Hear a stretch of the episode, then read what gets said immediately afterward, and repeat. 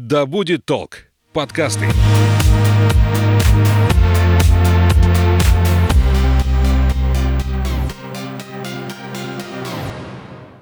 Всем привет, меня зовут Светлана Подберезния, и это подкаст «Ой, страшно». Здесь мы обсуждаем страхи и фобии, которые одолевают человечество в 21 веке. Все истории подлинные, а героем подкаста может оказаться ваш коллега, сосед и даже вы сами.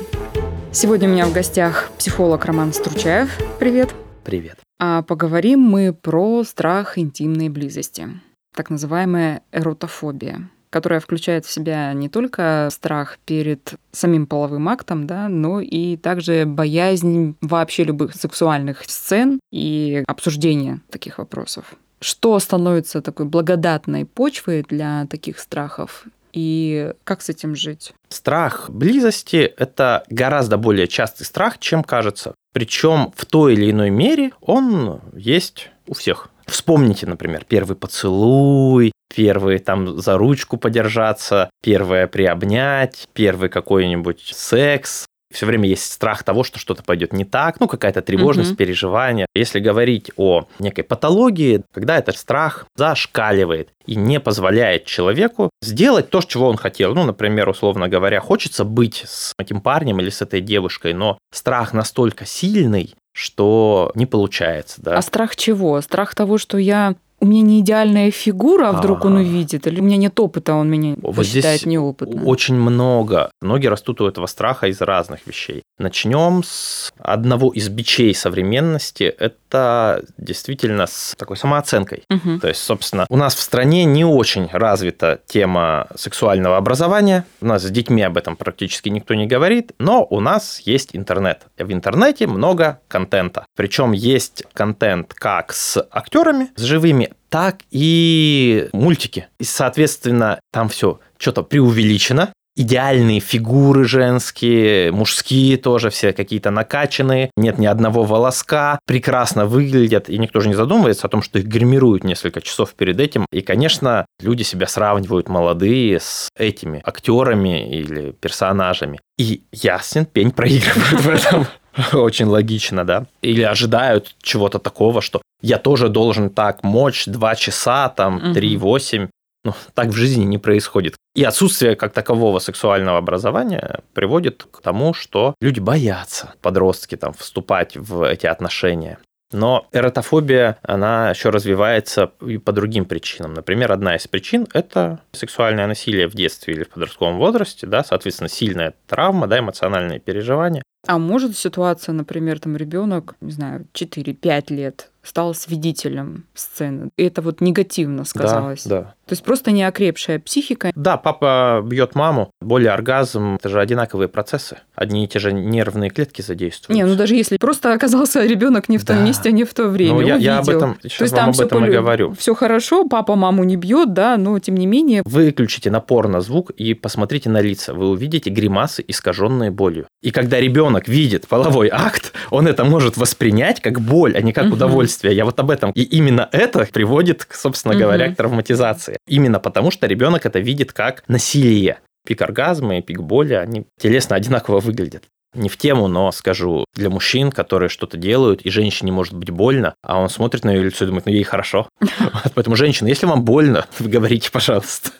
Дети, видя эти сцены, да, они их воспринимают как нечто болезненное, травматичное, ну и, соответственно, не хотят этого переживать. Угу. Я даже больше скажу, любые физические наказания, они могут привести к страху близости, потому что эротофобия – это про тело, угу. это именно про телесность. Это не про душевную близость, а про то, чтобы держаться за ручки, целоваться, обниматься, заниматься сексом во всех его там видах и проявлениях, условно говоря. И если вообще с телом связано переживание там, страха, боли, то тогда любые телесные процессы, в том числе, тем более такие, как секс, они тоже могут восприниматься болезненно. Недостаток телесности в детстве тоже может приводить к вот этому страху. То есть ребенка недостаточно обнимали, ребенка недостаточно ласкали, гладили по голове, били по рукам, когда ребенок там себя, например, трогал. При детской мастурбации, от которой, кстати, дети ну, не получают такого оргазма, как уже взрослые люди, они просто себя изучают. Но в целях правильного, в кавычках, воспитания очень часто били по рукам, нельзя себя трогать и так далее. И эти все страхи, они, конечно же, потом могут проявиться в виде страха близости. Но не у всех же неудачный первый опыт, точнее, он был у всех неудачный первый опыт. Первый опыт всегда не соответствует да. ожиданиям, да. Но не у всех он привел к страху. Да, есть семя, есть почва. Все семена можно посадить, но в какой-то почве семя прорастет, да, в какой-то не прорастет. Если мы говорим о неудачном первом опыте, и из-за этого потом развилось страх, ну это не так. То есть, значит, до этого уже что-то было, Возьмем, например, какую-нибудь условную девочку, которая жила в такой семье, где папа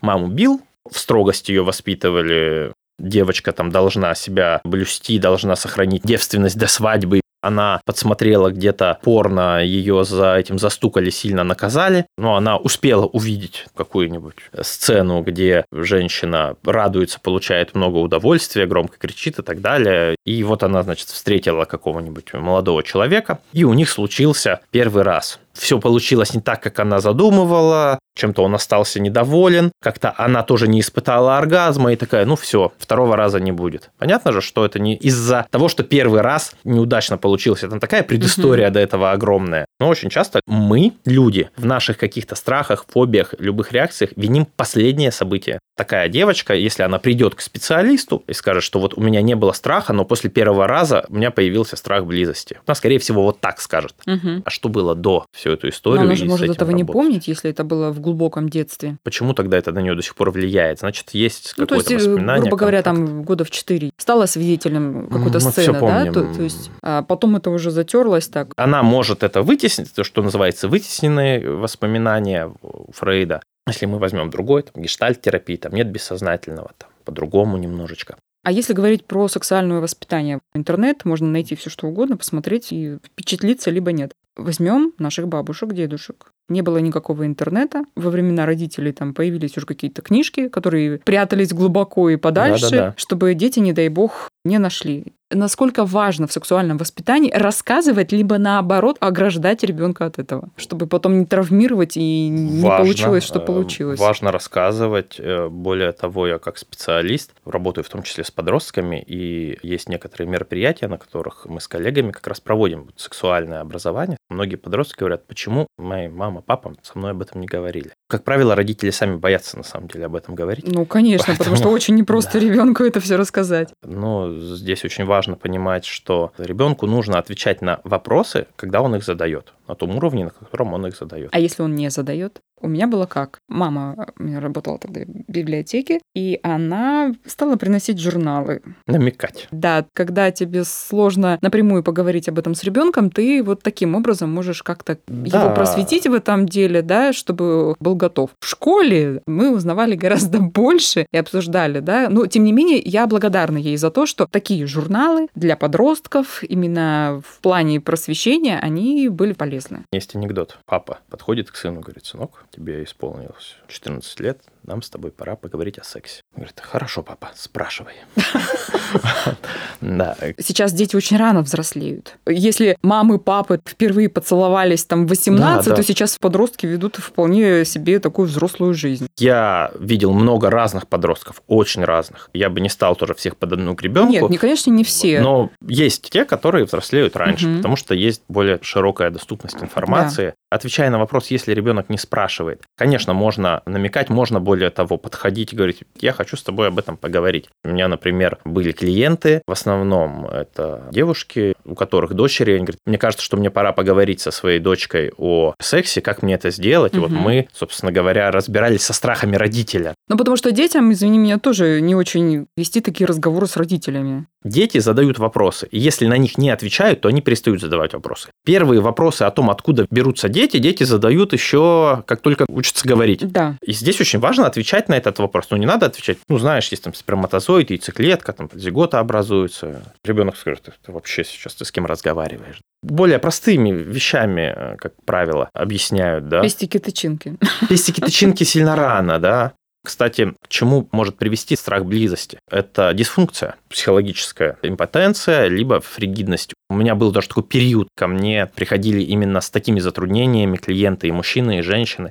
Вообще все на самом деле работает, да, все хорошо. Ну, когда дело дошло, да, все. Все, нет неудовольствия. И что, травма все-таки? У одного из клиентов я спрашивал, вы вообще говорили с родителями, там, откуда дети берутся? Он говорит, нет, мне никогда мама с папой об этом не рассказывали. Когда я его спросил, а как бы ты сказал своему сыну там, угу. или дочери? Говорит, я не знаю человек настолько не в контакте вот с тем, откуда берутся дети, еще с детства. Но у да? него нет такого опыта, поэтому да, он не да. готов вести такие разговоры да. с другими. Он даже сам с собой не готов такой разговор вести. Угу. То есть внутри маленький ребенок еще говорит, я даже туда не хочу смотреть. Выключите все, выключите эрекцию, включите панику, давайте там еще какие-то переживания, давайте кортизола вбросим. В то время, когда внутри есть ответы на вопросы вообще, что такое близость, как это происходит, а как это бывает, как этого не бывает. Одна из очень важных, я считаю, вещей, которые мы с коллегами доносим в первый раз, не получится, как вы хотите, и это нормально. Это же не недостаток информации, да, это же не значит, что от того, что он узнает, что первый раз у всех обломный, и на самом деле бывает вот так, а бывает вот так, что у него это все закончится. Да, и это такое разрешение, условно говоря. В чем одна из фишек наших страхов, да, в том числе страха близости? В том, что мы не знаем, что это нормально. Если хочешь, прямо сейчас можем с тобой такую маленькую практику провести, ну, у всех есть какие-то тревоги, угу. переживания, связанные с близостью. Если поделишься одной, двумя вот какими-то, не обязательно фундаментальные, там, что тебя э, тревожит, беспокоит в плане близости? Ну, я, наверное, как любая женщина, да, иногда думаю о несовершенстве своих форм.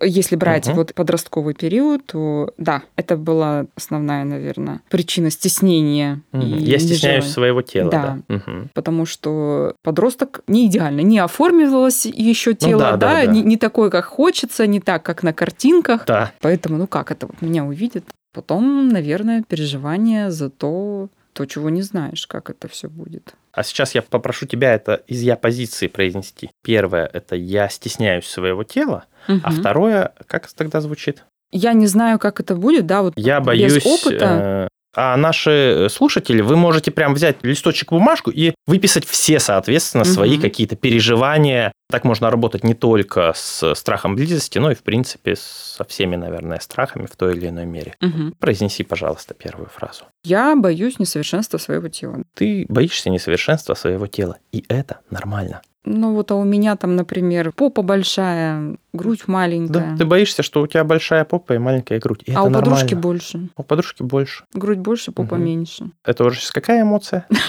Оценивающая. Зависть, да? Зависть, да. Ты завидуешь, и это нормально. А если вдруг... Произнеси вот свою фразу и скажи «я боюсь», и это нормально. То есть я боюсь несовершенства своего тела, и это нормально. Угу. Теперь вторую фразу. Я боюсь секса, да, потому что я ничего о нем не знаю. Ты боишься секса, потому что ты ничего о нем не знаешь. И это естественно, это нормально произнеси. Я боюсь э, секса, потому что ничего о нем не знаю. И это нормально. Ты сейчас, когда эту фразу произносишь, понимаешь, да, что это нормально, естественно? Ну, сейчас-то, конечно, я понимаю, но будучи подростком, ты начинаешь искать какие-то аргументы давай против сейчас, Давай вот сейчас версии. вернемся к тебе здесь и сейчас. Вот когда ты это произнесла, ты как себя чувствуешь? Я здесь? не скажу, что мне сильно полегчало, если честно. Угу. А что есть? Что появилось? Ну, наверное, знание, что все мы не идеальны, угу. у всех все бывает. Угу. И тут мой первый мальчик, например, да, который был, он тоже не идеальный, у него есть свои страхи. Ты замечаешь, что сейчас происходит? Но я же сейчас рассуждаю я... со своей ну, позиции, да. со своего возраста, ну, правильно. да? Ну, у нас сейчас нет никого другого. Я поэтому тебя спрашиваю. Что сейчас происходит? Что ты сейчас заметила? Что у тебя стало появляться? Уверенность. Разрешение. И разрешение быть несовершенной, не идеальной. И это и есть вот этот страх близости, вот что там не идеально, не получится. То есть можно бояться и делать, да, такое разрешение. Угу. И то, что мы сейчас сделали, конечно, был еще я, некий внешний человек, который сказал, это нормально, я дал вот это разрешение этому быть, что это естественно, и ты еще тоже дала себе это разрешение. И это как раз первый шаг, как вообще можно работать со страхами. То есть страх все еще остался, но появилось разрешение бояться. Бояться стало можно. Хорошо, я сейчас выступила с позиции девушки, да, подростка. Угу. И это страхи о первой близости. Если мы берем взрослого человека, то же самое. Например, он боится, что его партнер любит жесткий секс. А я этого не хочу, я боюсь. А вдруг в какой-то момент он в порыве страсти заломает мне руки или придушит и еще что-то. И тут уже фраза «и это нормально». Подожди, ты боишься этого, и это нормально. Ты можешь этого бояться. Это нормально бояться того, что тебя партнер придушит. Следующий вопрос Ну бы да. задал. Что ты хочешь с этим сделать, когда ты этого боишься? Опять же, очевидный шаг – это избегание этого. Давай, э, То есть я до близости до этого не Ага. дойду, потому что мне кажется, что я боюсь вот того-то, да, и, соответственно, Я, я бы сейчас, он будет со мной жесток. уважаемые слушатели, кто считает, что это очень логичный шаг, то поставьте на паузу. Подумайте, а какой вам кажется очень логичный шаг следующий? Для меня, например, поговорить с партнером. Вот Ну это, да, мне кажется, да. более логично. Заметь, да? Нелогично убегать. Допустим, ребенок подсмотрел, ему показалось, там папа маму бьет, у него это отложилось, потом во взрослой жизни он боится такого же, пусть и вошел он в эти отношения по своему согласию, а вдруг что-то пойдет в процессе не так. Ну, во-первых, конечно же, сферический конь в вакууме, то, что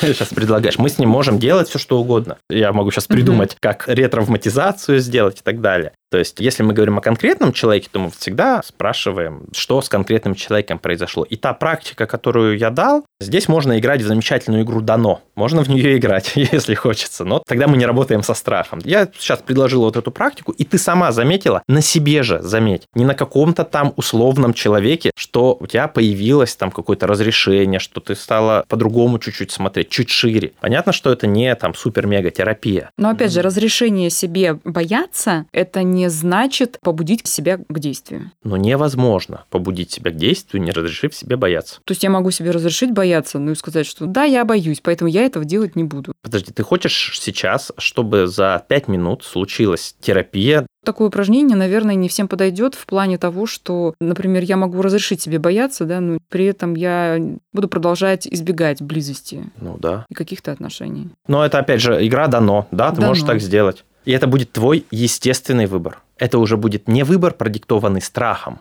а выбор, сделанный тобой. Я Ну, могу бояться и делать, Ты могу одна это бояться ты сама и не делать. виновата. Можно так на это смотреть, я так не считаю. То, как ты это воспринимаешь, это то, как ты это воспринимаешь. Очень важно не делать равно между этим.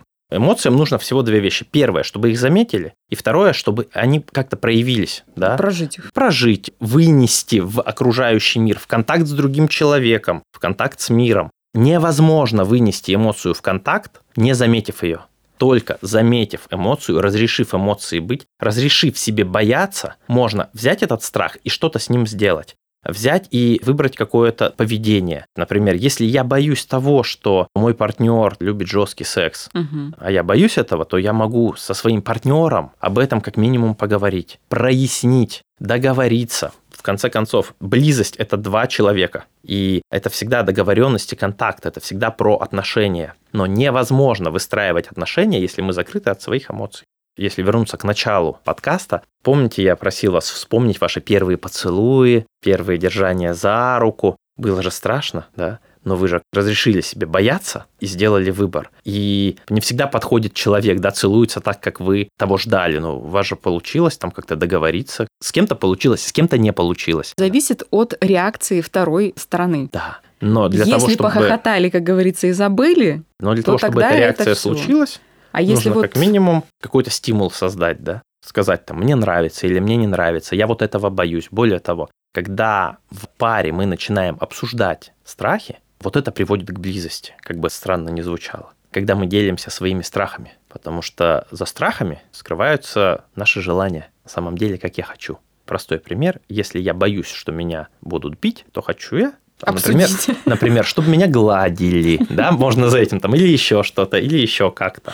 После того, как мы делимся своими страхами, нам гораздо проще выходить на свои желания. Является одной из очень важных вещей вообще в отношениях, например, в терапии в том числе, да, когда человек делится своими страхами, происходит разрешение, бояться можно, и тогда можно задать следующий вопрос, а что ты хочешь на самом деле? Ну и не думать, что партнер догадается, да, чего ты на самом Конечно. деле боишься. чего боишься, чего хочешь, да, это- невозможно. Об этом как раз нужно говорить, заявлять. Но, опять же, если мы говорим про человека с эротофобией, со страхом близости, ему очень сложно это говорить. И первое, что нужно тогда сделать, да, это себе разрешить эти чувства. И только после этого их можно выносить. Но до этого не получится. Я даже больше скажу, мы сначала делимся какими-то одними своими страхами, потом более глубокими, потом более глубокими страхами и желаниями в отношениях. тоже один из таких примеров. У меня консультировалась пара угу. семейная, много лет в браке, и наконец-таки она разрешила себе сказать ему, как она хочет в постели. Они уже много всего попробовали. Она ему наконец-таки сказала, и муж такой что-то раньше молчал. Говорит, ну мне казалось, что вот ты меня отвергнешь, боялась очень. А оказалось, что наоборот, да, была принята. Все хорошо обошлось, поэтому угу. очень забавный случай. Ведь многие живут десятилетиями, не говоря об этом, да, не говоря о том, чего боятся, чего хотят. Такие люди, наверное, чаще одиноки. По-разному. Мы способны находить себе партнеров. Такие формы жизни бывают. Как люди живут, как размножаются, непонятно. Бывают люди закрытые очень в себе, очень телесно скованные, и у них как-то появляются дети, наверное, случайно. Вот И, кстати говоря, потом у таких детей, то, что я сейчас говорю, это такой один из собирательных образов, в том числе моих клиентов когда мы что-нибудь говорим про маму, про папу, говорит, вообще я никогда не видел, чтобы они обнимались, чтобы целовались. вообще не знаю, как я появился. И такой человек говорит, я не умею отношения строить и очень их боюсь. Если брать старшее поколение, советский период, да. секса не было. Да. И не принято было на показ э, свои эмоции проявлять. Поцеловаться на людях это было прям верх неприличия. Если у вас нет колец, и вы не являетесь мужем, женой, то это... Такие родители, они э, как могут воспитать ребенка? Точно ну, так же. Да, это да. стыдно, об этом говорить нельзя. Абсолютно верно наверное. Но сейчас все поменялось, можно уже и по-другому. Бояться вообще близости – это нормально. В какой момент человек, да, самый беззащитный? Когда он спит и когда, собственно говоря, размножается. Мы теряем фокус внимания, у нас становится очень небезопасно биологически. И психологически тоже, знаете же, да, что больнее всех ранят близкие люди или те люди, которых мы близко подпустили. Понятно, что в этой же близости раны и залечиваются, да, но, как правило, первая боль, она так, человек сразу же разрывает контакт. И это естественно. Если бы у нас не было каких-то страхов, если бы не было каких-то сложностей, мы бы с вами не развивались. Наши страхи, наши затруднения как раз и делают нас личностью. Есть замечательный эксперимент, где банан вешают в клетке угу. обезьянки, и пока она может его достать рукой, ей не нужно думать. Как только его вешают выше, она смотрит, находит палку, у нее появляются идеи. Собственно говоря, именно преодоление трудностей, совладание с ними, со сложностями делает нас людьми. Спасибо. Спасибо Очень познавательно. Надеюсь, что это будет кому-то полезно. Тоже сильно на это надеюсь. Всем пока.